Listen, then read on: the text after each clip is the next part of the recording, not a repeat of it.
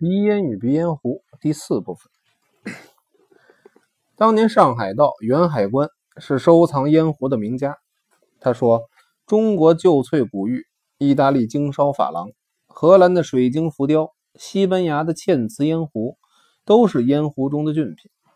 但是不论制造多么精细，可是，在真正玩鼻烟壶的眼里，其价值永远比不上古月轩精选供奉乾隆御用的料壶。”不过，古月轩烧好剔出来不入选的烟壶，还有假冒古月轩仿制的烟壶，不但在北平，就是在上海、南京的古玩铺，也时常有这种古月轩的烟壶发现。一不留心，就能花真价钱买个假货上个大当。不管假烟壶做的多逼真，可是用显微镜一照壶底，立刻就能分出真假来。真的古月轩壶底。光明如镜，绝对没有一个沙眼。假的，不管仿造的多么精，壶底总归找出几粒沙眼的。当年上海市商会的会长王小乃花了二两黄金买了一只古月轩白子图烟壶，非常得意。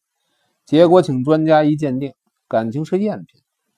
听说那批假烟壶一共做了五只，受骗的当然不止他一个人。烧料烟壶有皮雕、套红、镂刻、镶嵌。一瓶双口双堂的叫做并蒂壶，一瓶两堂上下各一口的叫做乾坤壶。花样之多，真是计不胜计。合肥快若木是皖北收藏家快光点的哲寺，快府所藏历代名人字画，精品极多，而快本人。特别喜欢搜集稀奇古怪的石头子儿跟一些鼻烟壶。有一天，快老拿出一支烟壶，磕点鼻烟来了。笔者看他的烟壶是样奇古，非瓷非料，颜色黑中泛紫，一时真把我考住了。谁知这支烟壶还大有来头，是当年张广建任甘肃省省长，人家送张的。张对鼻烟壶一类的文玩毫无兴趣，快是他的财政厅厅长，又爱搜集烟壶，于是就把这只烟壶送给快了。据说这只壶是有人挖掘汉代的未央旧址，无意中获得的一只小底文角，把内部的陶土掏空，配了一个古瓷壶盖，成了一只式样别致、古色古香的烟壶，所以瞧不出是什么质地。摄亲王松如丈也是喜欢玩鼻烟壶的。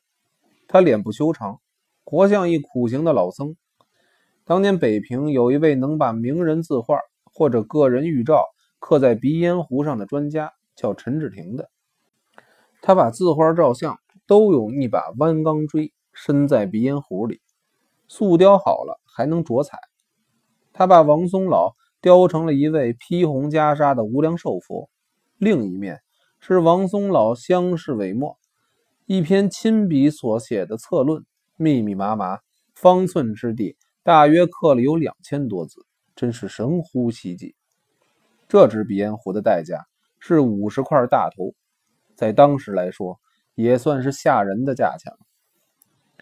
河北郭士武，笔者只知他是藏瓷的名家，哪知道所有够资格玩鼻烟壶的人。无不把郭老奉为圭臬。上海哈同的管家姬觉弥说：“世界上最多的中国鼻烟壶收藏家是美国的凯尼斯。凯原本是一位化学教员，不知什么原因，忽然迷上了鼻烟壶。凯在第二次世界大战终了时，已经是四五十个国家、一千多位会员的国际鼻烟壶协会发起人兼会长。”以当时的实价估计，他的鼻烟壶将近一千只，约值二十多万至三十多万美元。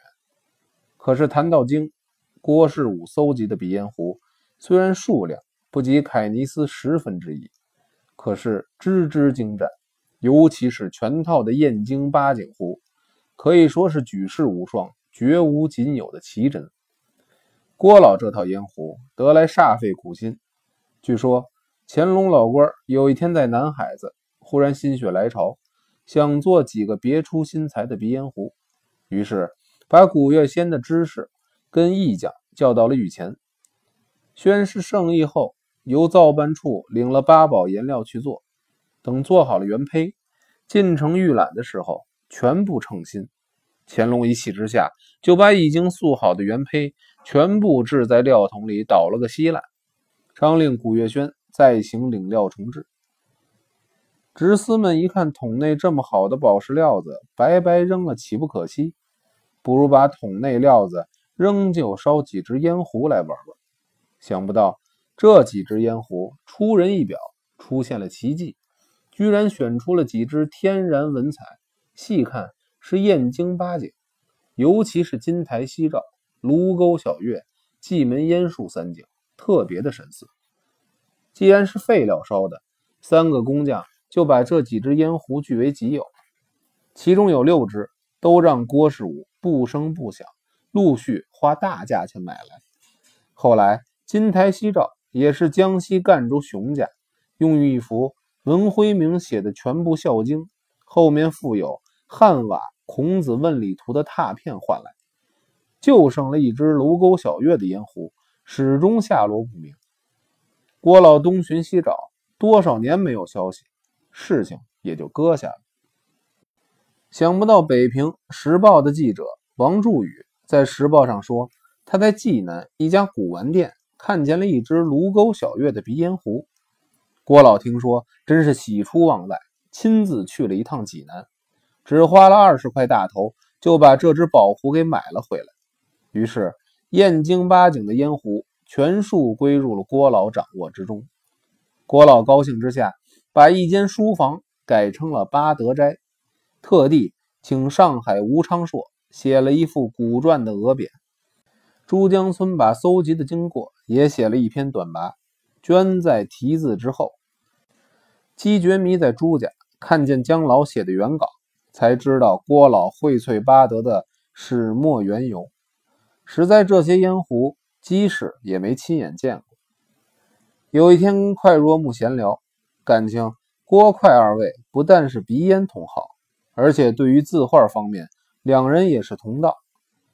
据快说，郭有若干的稀世古瓷，可是郭对这八支烟壶独垂青眼，视同拱璧。等闲人想看看这几只烟壶的幻灯片都办不到。冬天，他说气候太冷，手上有热气，冷暖相激，烟壶会炸。夏天，室温太高，拿出来过风，一个不巧，烟壶容易起裂纹。总而言之，他不愿轻易示人罢了。八德斋里有一特制的书桌，第一层抽屉里都有厚棉花，实拿缎子做里。不但有机关，而且有几道暗锁，设想周到，保护可算是十分安全。八支烟壶，快老只看见卢沟晓月一只，细看，果然隐隐约约有道石桥长虹卧坡，迎栏分明。右手好像还有座碑亭，确实像是卢沟晓月的景象。笔者当时听说，真想一开眼界，只要看看幻灯片足矣。后来时局日紧，跟着七七事变，大家都忙着内迁，把鼻烟壶的事儿也就忘了。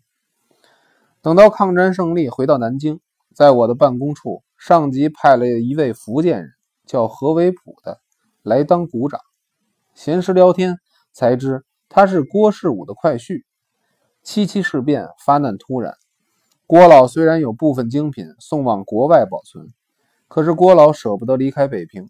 心爱的烟壶也就留在八德斋中，供他不时把玩。